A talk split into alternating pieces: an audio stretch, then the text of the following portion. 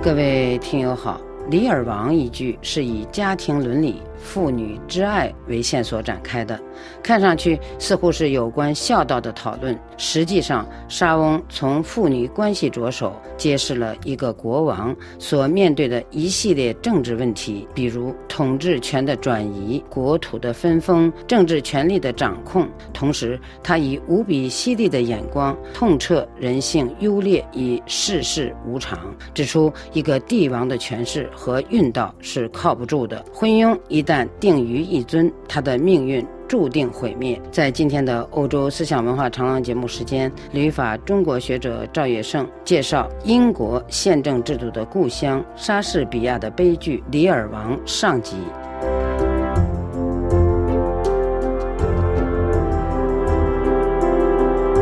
赵先生您好，您好，赵先生和《奥赛罗》一句不同，《李尔王》这部戏的背景似乎更宽广，牵涉到了人物也更复杂。是这样的，那个李尔王呢，是传说中的不列颠早期的一位国王。那么在蒙莫斯的杰弗里的著作《不列颠诸王记》中呢，记载过他的事迹。从活动的时期来看呢，他应该是早年登上英伦三岛的凯尔特人的国王。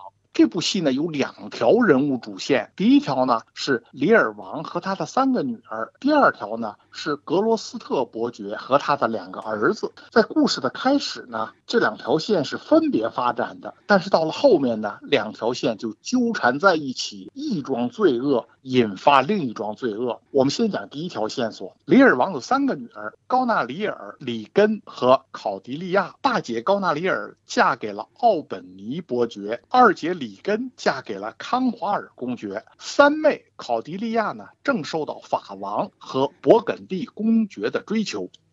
比尔王呢，宠爱这三个女儿，但他最爱小女儿。李尔王感觉自己年事已高，想摆脱治国的劳累呢，悠闲度过晚年。他完全相信他的女儿们呢会孝敬他，伺候他，享受晚年的生活。于是他决定呢把王国一分为三，交给女儿和女婿管理。他轮流住到女儿家里，过一种无国王之名却有国王实质的生活。决定随已做出，但是老王还天真的想听听女儿啊在当面做出承诺。他要求女儿们依次表态，说：“孩子们。”在我还没有把我的政权、领土和国事重任全部放弃以前呢，告诉我你们中间哪一个人最爱我？我要看看谁最有孝心、最有贤德，我就给他最大的恩惠。大女儿呢，高纳里尔就先表态了，说：“父亲呐，我对您的爱是不是言语所能表达的？我爱您胜过自己的眼睛。”整个天空和广大的自由，超越一切估价的贵重稀有的事物。我爱您呢，是不可以数量计量的。跟着二女儿里根表态说：“我是厌弃一切敏锐的知觉所能感受到的快乐，只有爱您才是我的无上幸福。”这两个大女儿可是把话说绝了，表忠心已到了无可复加的地步。是啊，所以这个老王就被奉承的，他是无比高兴，拿起地图来啊，就把自己的王国划为三，大女儿、二女儿各拿三分之一，那还剩三分之一呢，在他内心里是保留给他的小女儿考迪利亚的，这是他最喜欢的女儿，他期待着这个小女儿也会说出让他高兴的话，至少要和两个姐姐不相上下。可是没有想到的是啊，小女儿竟然回答说：“父亲，我没有话说。难道她不爱父亲吗？当然不是，她只是愿意实实在在的用心去爱，而不是许那么多高尚的诺言。”她说：“我是个笨拙的人，不会把我的心涌进我的嘴里。我爱您，只是按照我的名分，一分不多，一分不少。”我的姐姐们要是用他们的整个心来爱您，那么他们为什么要嫁人呢？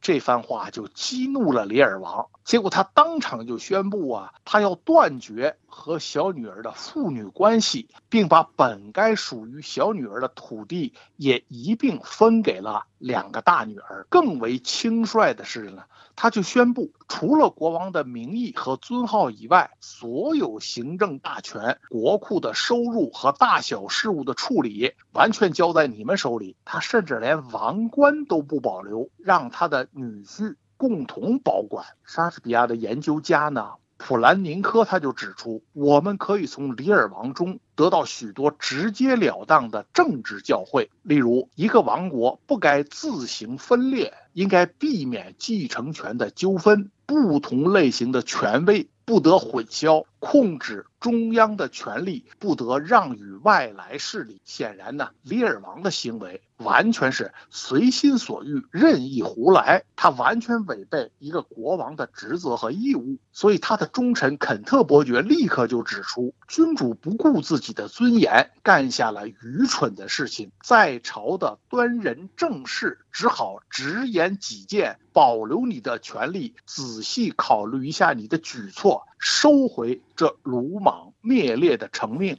可李尔王的执政方式呢？是完全听命于自己的妄想，想起一出是一出，任意又反复无常。他当即就把这位敢于挑战一尊的忠诚呢驱逐出境。考迪利亚的追求者勃艮第公爵，眼看小姐丢掉了财产，没了陪嫁。竟转身而去。倒是另一位追求者呢？法国的国王却说：“美丽的考迪利亚，你因为贫穷，所以最富有；你因为被遗弃，所以最可贵；你因遭人轻视，所以最蒙我的怜爱。”结果，考迪利亚被法王迎娶，成为了法兰西的主人。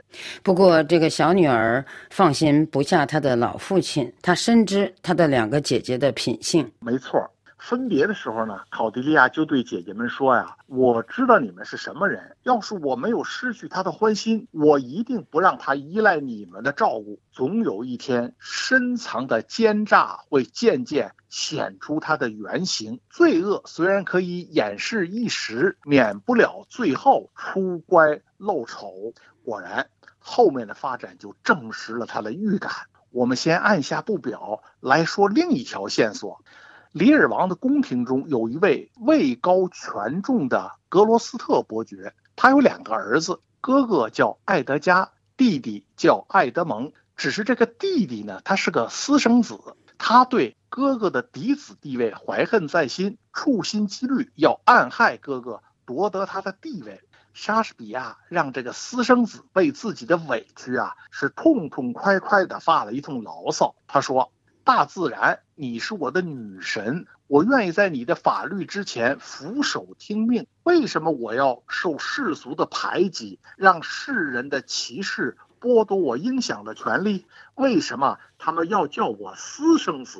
为什么我比人家卑贱？我的壮健的体格，我的慷慨的精神，我的端正的容貌，哪一点比不上正经女人生下的儿子？为什么他们要给我加上贱种私生子的恶名？难道在热烈兴奋的奸情里得天地精华、父母元气而生下的孩子，倒不及拥着一个毫无欢曲的老婆，在半睡半醒之间制造出来的那一批蠢货？这倒像是莎士比亚为私生子打抱不平。其实埃特蒙的这段话呀，是话糙理不糙。古往今来呢，我们不知见过多少杰出的人物呢是私生子，但是现在呢，这已经不是什么问题了。文明的发展它虽然缓慢，但终究它是前行的。可惜的是，爱德蒙把他的才华放在了玩弄阴谋诡计上了。他伪造了一封呢，他哥哥爱德加写给他的信，信中呢是大骂父亲格罗斯特伯爵，说他是老年专制，还隐约透露出呢他要和弟弟联手干掉父亲，好夺取他的财产。他故意呢不小心呢让这封信让他父亲看到了，结果这个格罗斯特伯爵就大怒。他甚至将其归罪于是天象日食月食，说是上天的预兆啊，就让亲人疏远，朋友陌路，兄弟成仇，城市暴乱，宫廷谋逆，以致呢有像我们王上一样不慈不爱的父亲，我们的好日子已经过去，现在只有一些阴谋、欺诈、叛逆、纷乱追随在我们背后，把我们赶进坟墓。他的这些话呢，其实就是预言、预示着里尔的王国呢要发生大乱。下次再接着说。好的，那就谢谢赵野胜，谢谢。